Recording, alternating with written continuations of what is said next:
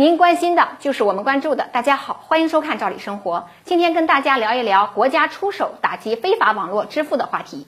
随着互联网技术的发展和移动支付的快速普及，我们的支付方式越来越多样化，越来越发达。这也滋生了一种新型的非法网络支付行为。这种非法的资金结算方式啊，危害不小，必须要坚决的杜绝。公安机关呢，近期就办理了一大批非法资金支付结算案件，其中比较典型的，像我们大连警方破获的深圳爱贝公司的案件。这个平台呢，以聚合支付为幌子，向他人提供非法资金支付结算服务，总体涉案金额竟然高达九十二亿元。还有一起浙江警方破获的案件也很典型，在这个案件中啊，银行的工作人员与非法支付平台内外勾结实施犯罪，而湖北警方还曾经破获一个非法平台，竟然搭建了七十二个非法支付的通道。说到这儿呢，大家可能很关心，非法网络支付到底是怎么回事呢？他们的服务客户啊比较多样化。但大部分呢是属于见不得光的一些业务，说白了就是因为啊这几类客户需要通过这种黑色通道把黑钱呀转出去，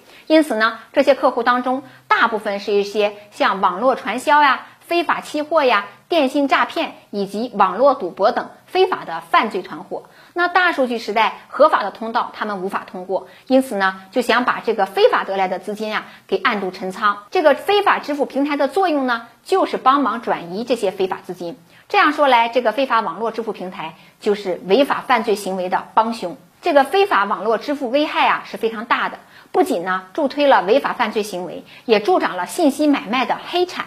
非法支付平台的生存呢，也是依托了大量的空壳企业、虚假商户以及个人身份信息、银行卡信息等等。